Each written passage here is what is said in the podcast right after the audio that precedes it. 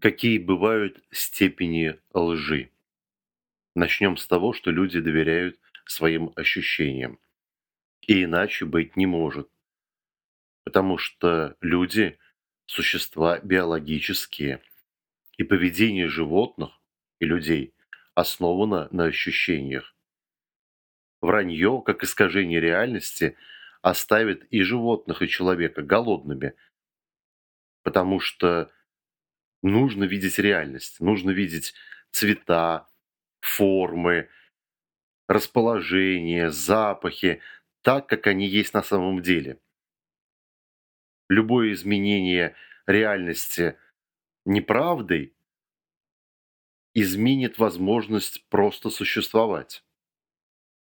В животном мире нельзя искажать, но можно не давать ощущения, ограничить их. Например, маскировка животных. Хамелеон перекрашивает цвета, кто-то удачно прячется в норке, кошки вымываются, чтобы не было запаха. Таким образом, они ограничивают ощущения для кого-то. В принципе, маленькие люди, дети, делают то же самое. И это и есть первая степень лжи. Например, дети могут спрятаться за занавеску, из-под которой торчат ноги, или спрятаться под одеяло, уверенные в том, что они спрятались все. Они не могут оценить себя со стороны, у них нет еще картины мира на себя как на оторванного, как на отдельное существо. Это первая степень лжи, и она легко обнаруживается она легко обнаруживается внешними людьми, и постепенно она начинает обнаруживаться примерно с трех лет, когда дети осознают, что они являются отдельными существами от мира. Они овладевают языком. И с этого же времени они пытаются обмануть уже с помощью речи. Речь моделирует реальность, и поэтому изменение речи меняет и реальность у человека. Но в детстве, конечно, у них не столько развита речь, чтобы с помощью нее можно было легко обмануть или замаскировать реальность. Поэтому детский обман в словах очень хорошо виден. Также он виден и в физиологических реакциях. Когда ребенок врет, у него бегают глазки, дрожат ручки, дрожит голос – кстати, на заре человечества, на заре цивилизации, например, в Японии, таким образом был сделан примитивный детектор лжи. Когда человека испытывали на правду, ему клали в рот мешочек риса. И если рис промокал, значит, человек говорил правду. Слюнные железы у него работали.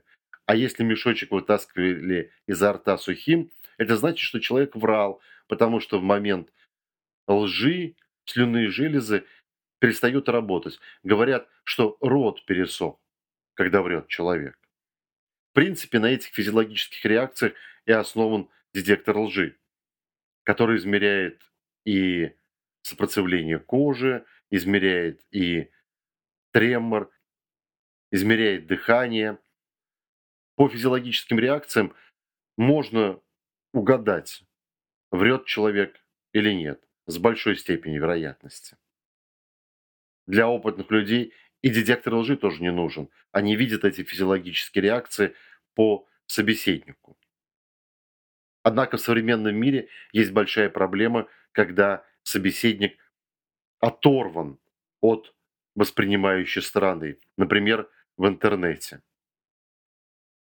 Мы по-прежнему верим картинкам больше, чем словам, больше, чем реакциям. Когда человек оторван в интернете, то мы не можем отследить полный цикл его физиологических реакций.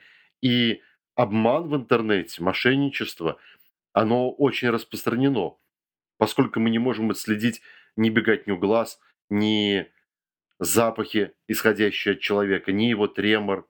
На этом и основано то, что люди в интернете часто обманывают с помощью монтажа. А монтаж помогает еще и маскировать какие-то вещи, как у хищников. Ощущение старше, чем речи и картинка. Поэтому, кстати говоря, когда демонстрируют какой-то фотошоп или дипфейк, как говорят сейчас по-современному, то оправдание вызывает еще больше подозрения. Если есть фотографии какой-то измены, и человек начинает оправдываться, что не было никакой измены, он вызывает еще больше подозрений. Это вшито, опять же, в психику человека верить больше тому, что видишь, чем тому, что тебе говорит другой человек. Слова старше в цивилизации. Однако существует и третья степень лжи, когда человек начинает сам верить в то, что говорит, верить в собственную ложь. И это очень тяжело обнаружить, потому что у него приходит в гармонию весь полностью организм со своим сознанием, со своими возможностями, со своими реакциями. Можно натренировать это свойство, зная одну психологическую особенность о том, что сознание человека хранит не само событие, а последнее воспоминание о событии.